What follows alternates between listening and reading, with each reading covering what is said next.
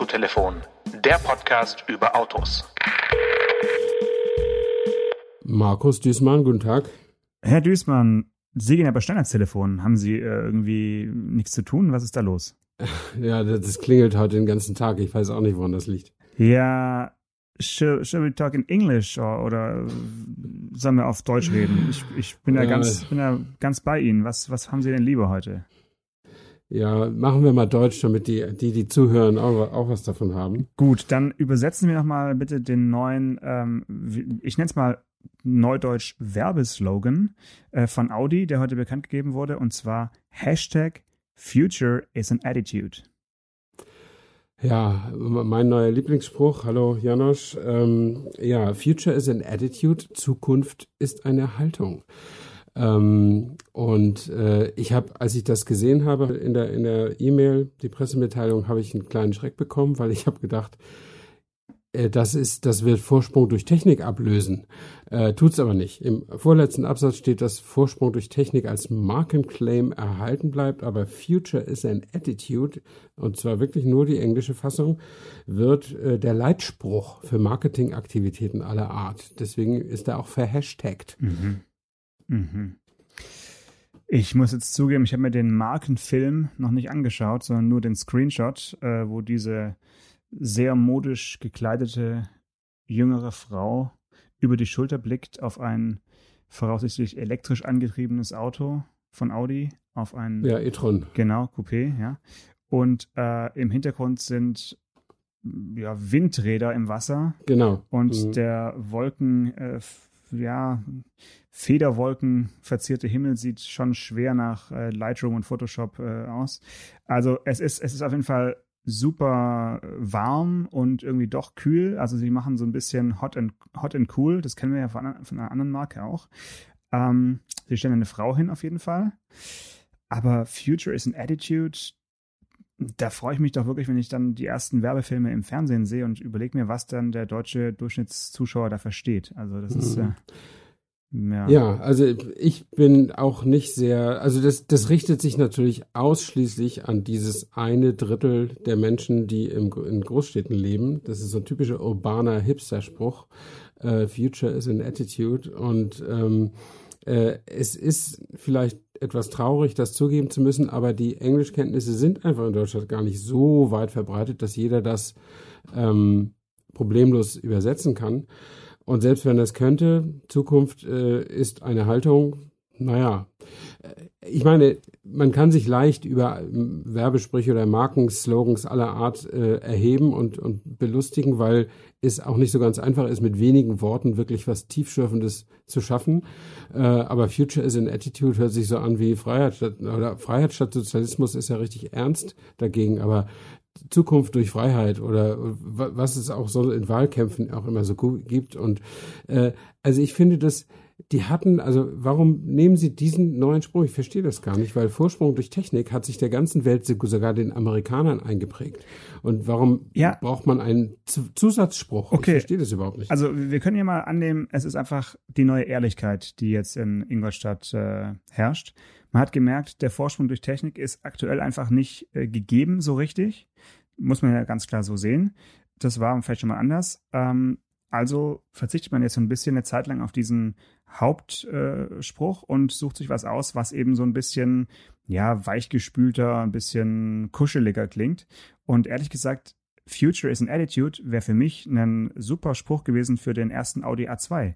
Also als der auf den Markt kam, hätte auf jedem Audi A2 stehen können, Future is an Attitude. Ich hätte den Aufkleber garantiert auch, auch draufgelassen auf meinen äh, Mhm. beiden A2, weil in dem Auto hat man das damals schon gespürt, dass Future an, an Attitude ist, ähm, mit dieser Knutschkugel rumzufahren und nichts zu fast nichts zu verbrauchen. Das war wirklich eine Haltung.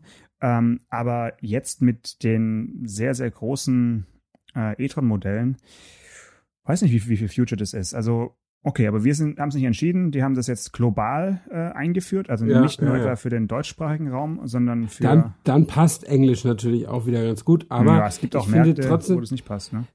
Ja, einmal das und dann finde ich irgendwie immer auch, also äh, man ist doch eine, eine deutsche Marke mit einer großen Bedeutung auf der ganzen Welt.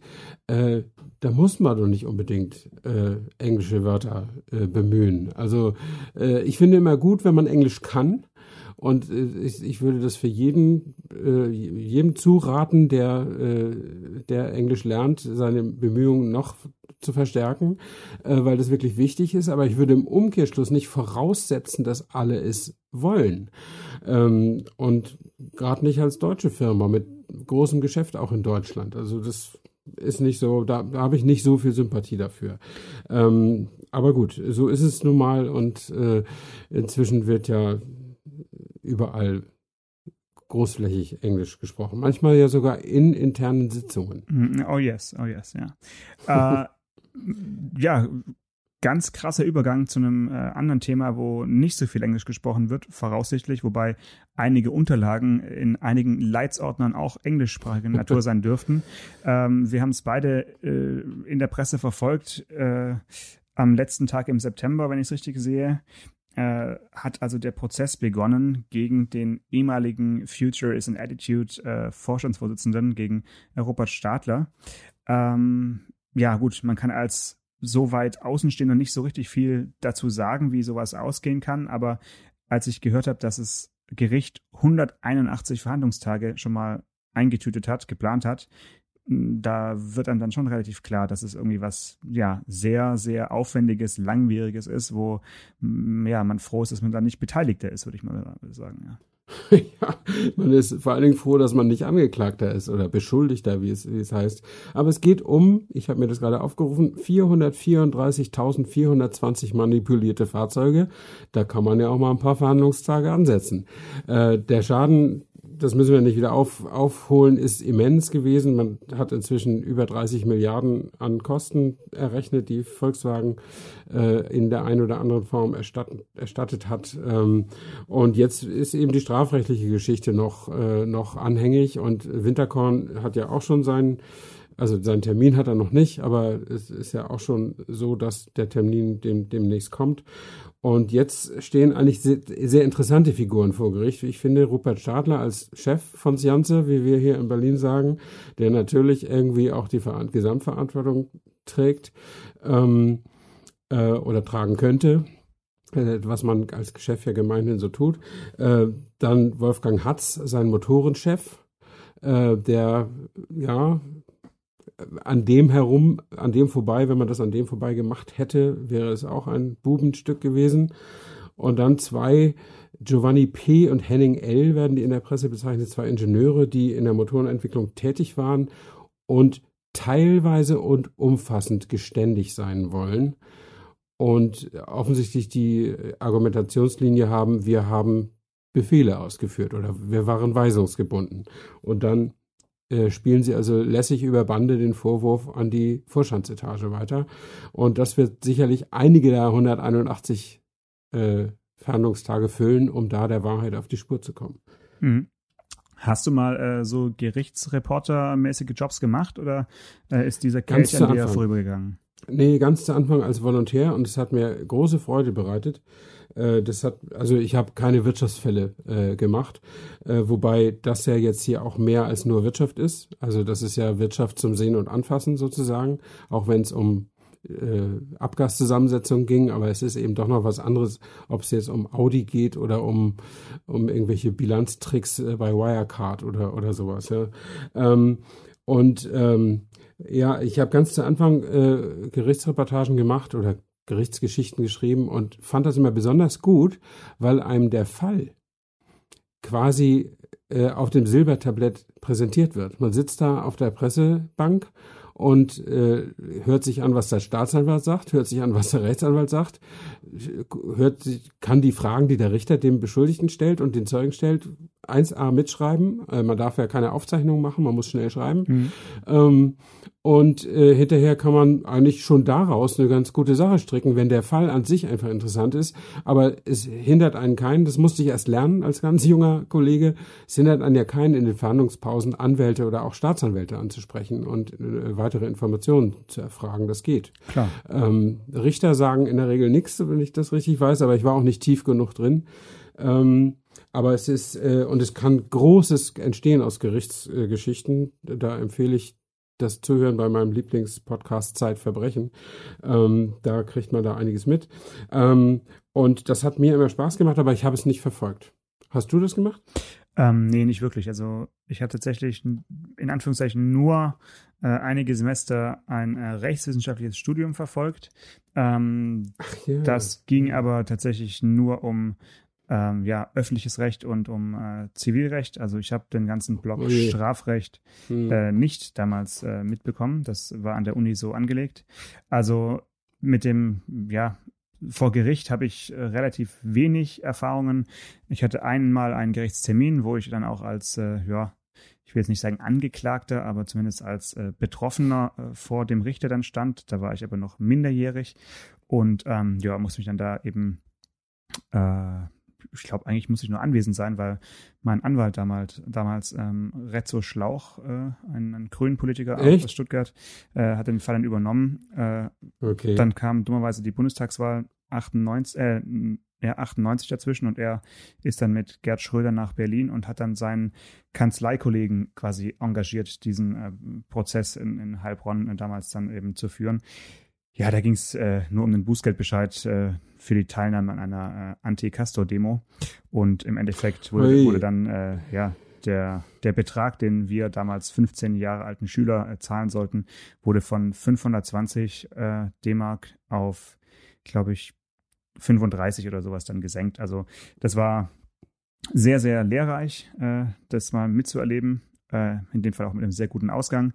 Aber jetzt äh, journalistisch habe ich mit Gerichtsgeschichten äh, nichts zu tun gehabt, auch nicht in meiner Zeit, als ich beim, bei Lokalzeitungen irgendwie äh, mhm. ausgeholfen mhm. habe oder Urlaubs Urlaubsvertretungen gemacht habe. Das äh, waren meistens äh, Spezialisten, die dann immer nur, nur das gemacht haben. Also es waren wirklich so, naja, ähm, mhm. ja, entweder äh, Jura studierte oder zumindest mal angefangene oder so. Und da äh, gab es nie, nie, eine Chance, sowas irgendwie jetzt mal aushilfsmäßig zu machen. Ja, mhm, mh.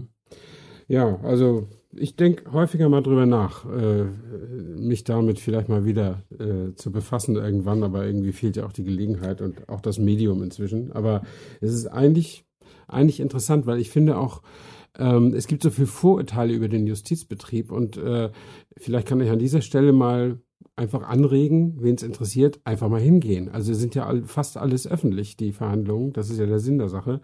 Ähm, und man kann sich das ansehen und man kann dann eigentlich auch eine, eine Ahnung davon bekommen, wie viel Mühe sich gegeben wird, um der Wahrheit auf den Grund zu kommen. Und diese Grundsätze im Zweifel für den Angeklagten, keine Strafe ohne Gesetz und was es dann noch so alles gibt, die sind wirklich eine wichtige zivilisatorische Errungenschaft.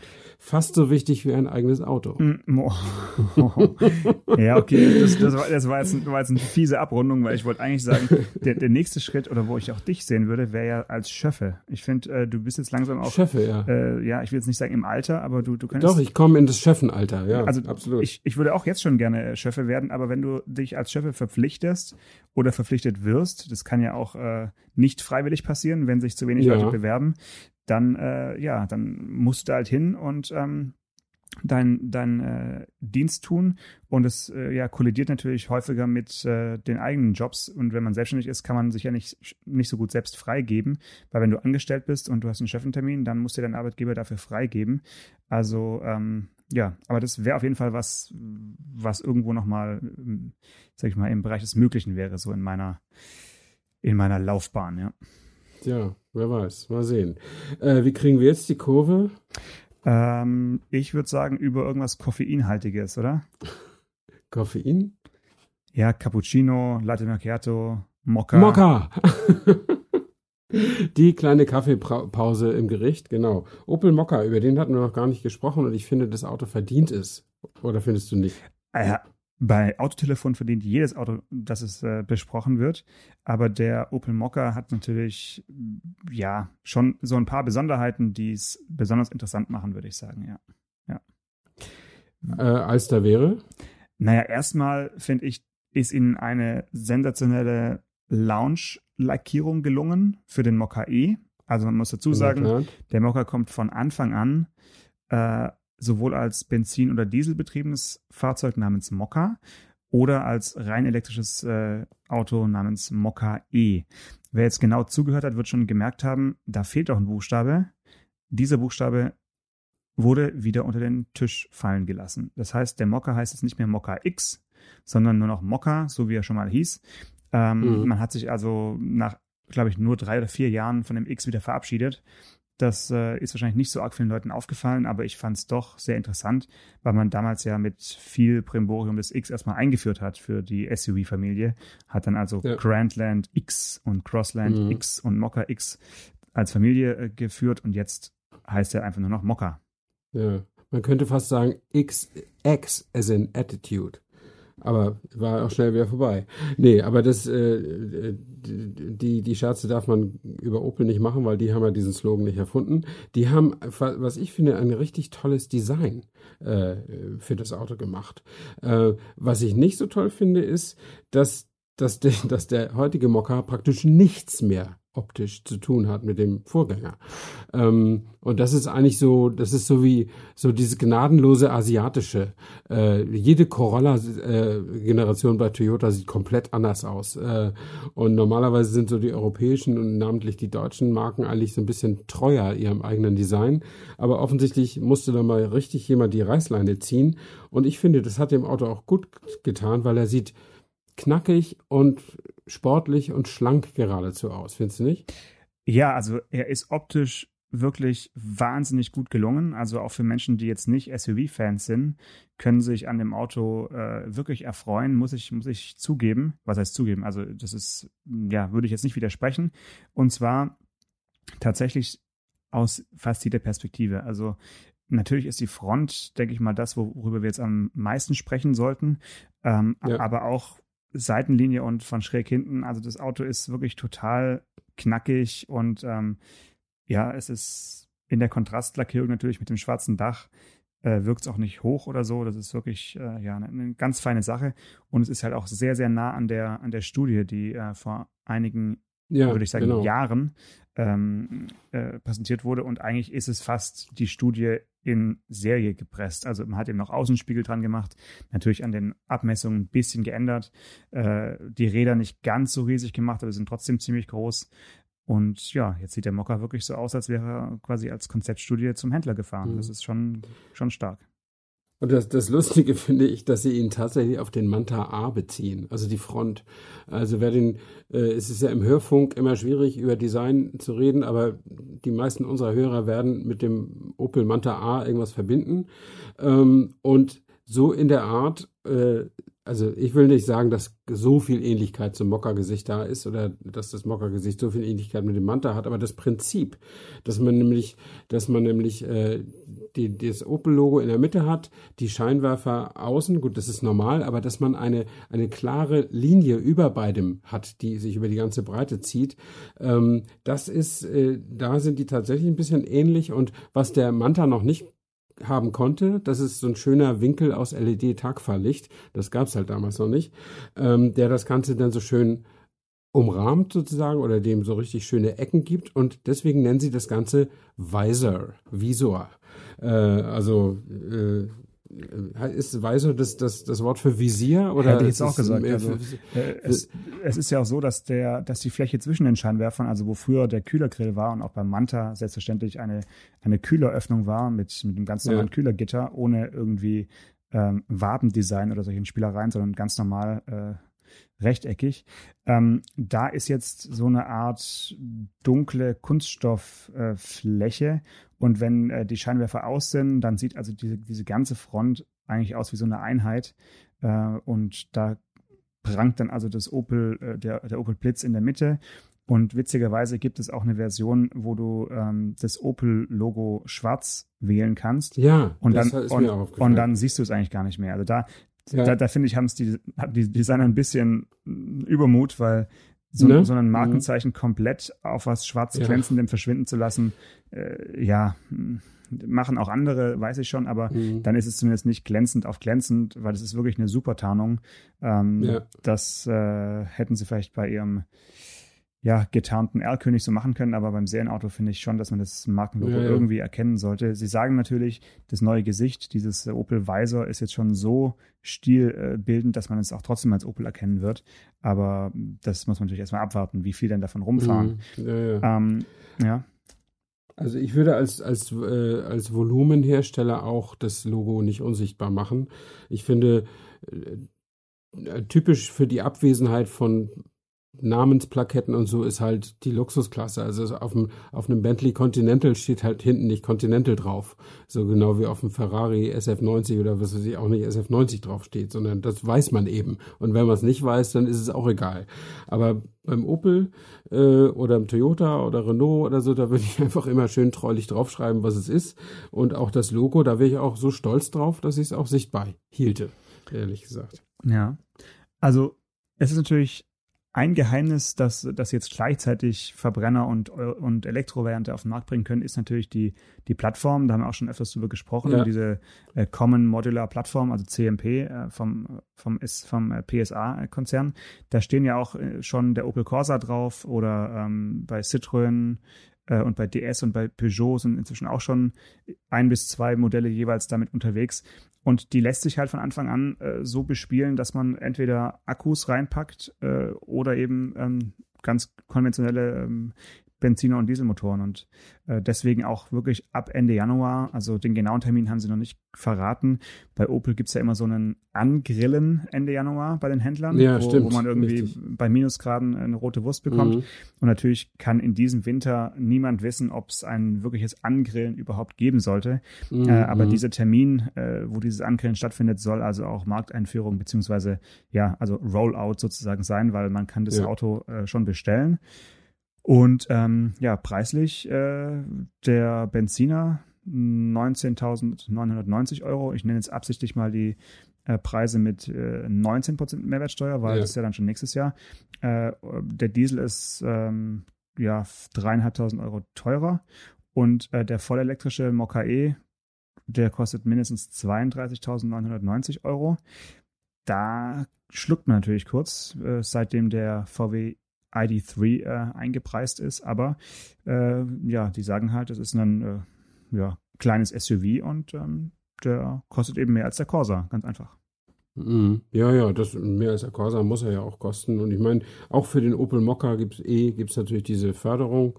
Insofern rückt das dann wieder in einen einigermaßen erträglichen Bereich. Und ja, der hat dieselbe Elektrotechnik wie der Corsa E drin, ne, mit 50 Kilowattstunden äh, Akkus und äh, was steht hier? 322 Kilometer nach WLTP ist eigentlich schon angegeben. Und 136 PS oder 100 Kilowatt. Also ja. der wird sich ganz, ganz flott und munter fahren und äh, damit kommt man sicherlich gut zurecht, wenn man grundsätzlich bereit ist, alle 300 Kilometer mal für ein paar Stunden zu, zu laden. Hm. Ähm, Du hast ja die äh, Premiere äh, online verfolgt und deine ganzen Infos jetzt ja. quasi äh, ja kalt äh, aus dem Netz gezogen.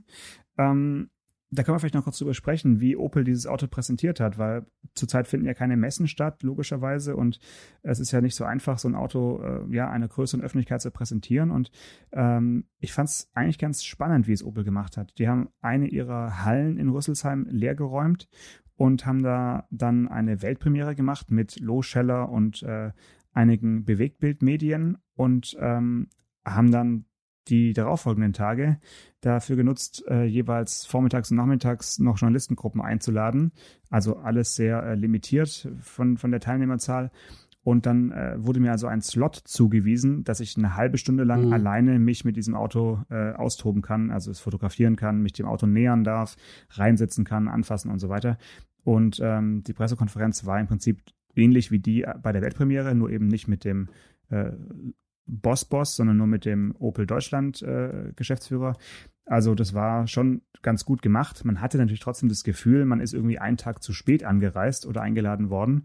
Aber wahrscheinlich konnten sie es einfach nicht anders machen, um eben jedem Journalisten auch die Chance zu bieten, auch eine halbe Stunde wirklich ans Auto ran zu können. Und das war natürlich dann schon ganz gut, weil das Auto sieht super aus. Also designmäßig wirklich äh, volle Punktzahl, ganz klar. Ich habe mich dann auch mal hinten reingesetzt und äh, ab dem Moment war das Auto für mich so ein bisschen, also für mich persönlich uninteressant, weil der hintere Türausschnitt ist wirklich extrem geschnitten, wie man so schön sagt. Also sich da einzufädeln, da kannst du ja mal vielleicht beim Fahrtermin dann äh, für mich hinten einsteigen, mhm. Stefan, und mal ein Foto machen, wie du hinten drin sitzt. Ich habe es bei Instagram hochgeladen, wie es aussieht. Ich bin jetzt wirklich kein Sitzriese. Also ich bin 1,80 äh, groß und ähm, das ist, ich stoße mit dem Kopf hinten ans, an den Dachhimmel und das ist mir jetzt bei solchen Autos eigentlich wirklich schon länger nicht mehr passiert, muss ich sagen. Ähm, ja, also ich habe äh, das auch nur aus zweiter Hand. Ich habe äh, den Bericht gelesen von einem recht länglichen Kollegen, der sagte, er kann hinten gut sitzen, außer mit den Knien, aber mit dem Kopf fand er gut, aber über das Ein- und Aussteigen hat er nichts gesagt. Vielleicht ist er einfach nur ein bisschen beweglicher als du oder wollte darüber nichts sagen, ich weiß es nicht. Ähm, aber ja, man muss natürlich Kompromisse machen bei 4,12 Meter. Ne? Da, da passt nicht jeder gleich gut. Äh, das ist dann halt, halt mal so. Ähm, mich persönlich äh, interessiert das meistens nicht so. Du sitzt, so du sitzt immer noch vorne. Ich sitze ne? eh vorne. Ja. Ähm, ich setze mich halt für meine Leser auch gerne nochmal nach hinten. Das mache ich einfach. Ja, ja, aber ich denke mir, meine Leser und Hörer sind die, die selber fahren und nicht die, die gefahren werden. Aber äh, nee, du hast ja völlig recht. Und ähm, das, ja, das, aber das, wahrscheinlich das werden nur, doch ja? im Opel Mokka werden doch vorne zwei mit 30er sitzen und hinten zwei Grundschüler. Also insofern ist es doch eigentlich auch kein Problem. Ja, wenn überhaupt. Also ich würde auch sagen, das Auto ist vielleicht auch eher was für äh, Singles oder, oder äh, kinderlose äh, Geschichten. Ja. Ähm, weil wer, wer mehr Platz braucht, der kann sich bei Opel auch noch nach größeren Autos umschauen. Da gibt es ja wirklich genügend Auswahl. Ähm, das wirklich nur so als, als kurzen Eindruck, weil die haben so einige Ikonen äh, ihrer Designgeschichte da ausgestellt, unter anderem auch den Opel Adam.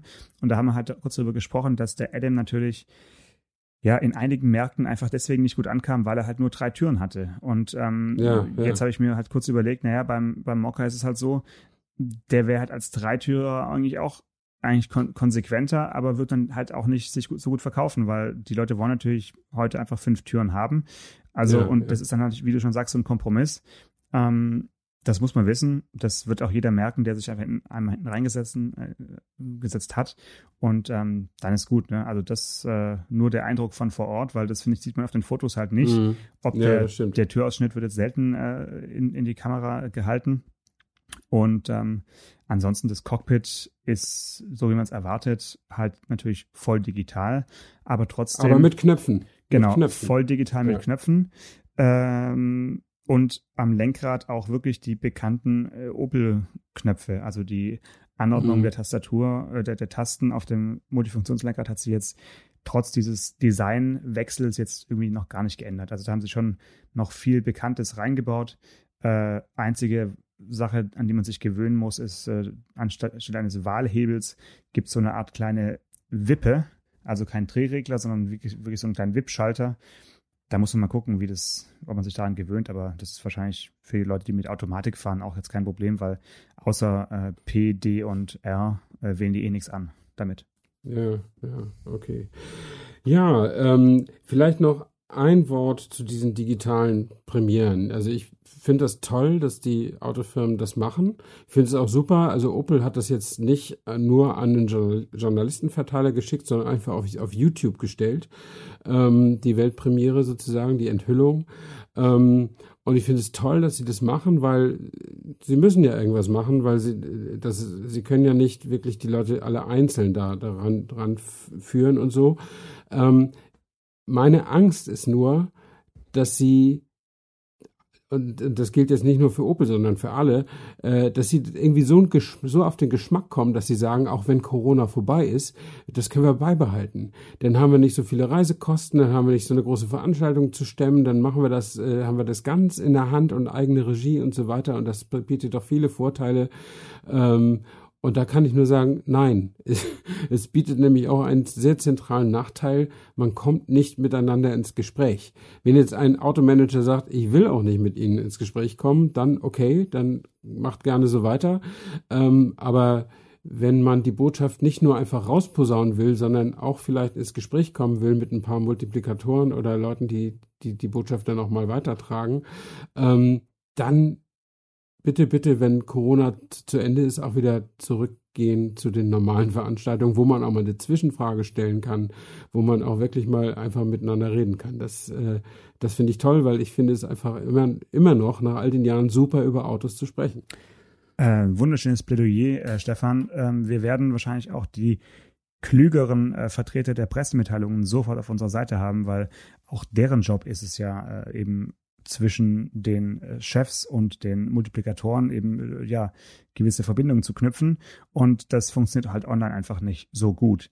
Ähm, es gibt verschiedene Versuche selbstverständlich äh, über Zoom-Konferenzen. Also vielleicht noch eine kleine ein kleines Beispiel ich war die Woche noch bei einer Fahrveranstaltung am Nürburgring äh, und zwar oh. der neue, ja, klingt jetzt erstmal sportlich, war aber äh, der neue Kia äh, Sorento.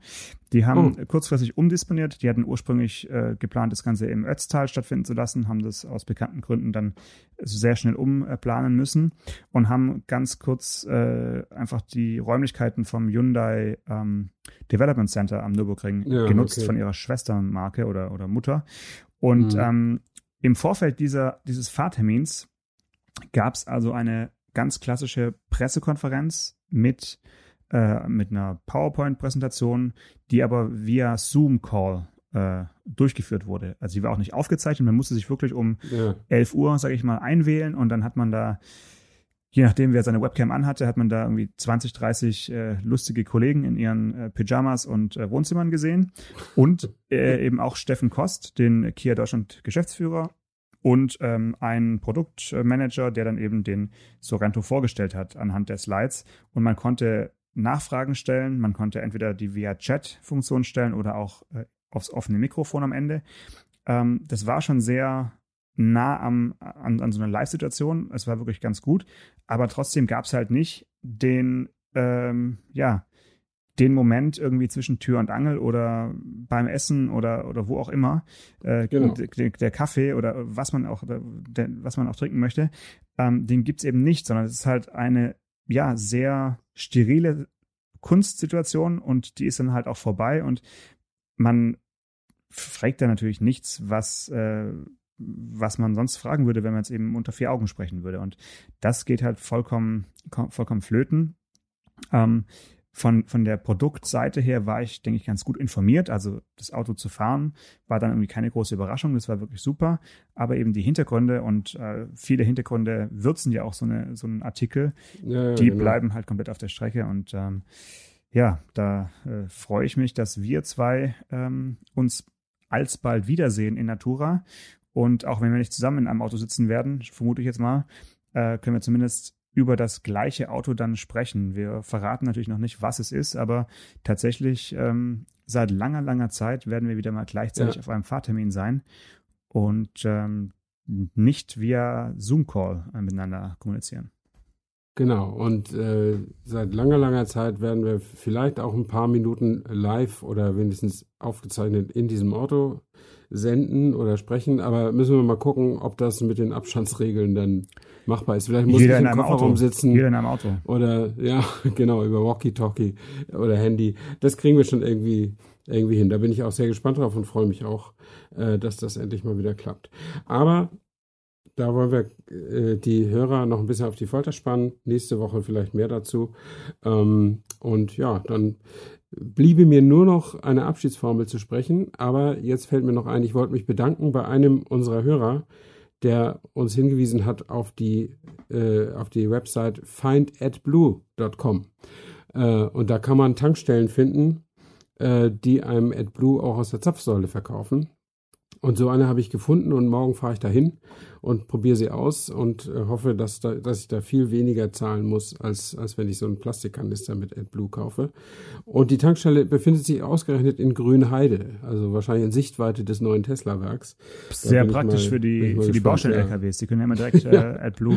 genau. ja, aber es ist eben auch für Pkw. Aus, ausdrücklich auch für Pkw äh, ausge, ausgeschildert, die Zapfsäule. Und jetzt bin ich mal gespannt, ob das auch wirklich stimmt. Und wenn ja, dann lobe und preise ich nächstes Mal vielleicht noch mehr. Ansonsten, also danke an diesen Hörer und äh, alle anderen äh, dürfen uns auch gerne Rat und Tat und Lebenshilfe geben. Und ansonsten wünsche ich dir eine schöne Woche. Bis ja, nächstes Mal. Vielen Dank. Eine Hausaufgabe noch von mir. Äh, schaut euch alle mal das Heck vom neuen Sorrento an, weil über die Heckgestaltung müssen wir nochmal sprechen. Bis nächste Woche. Ciao. Ciao. Autotelefon, der Podcast über Autos. Mit Stefan Anker und Paul Janosch Ersing.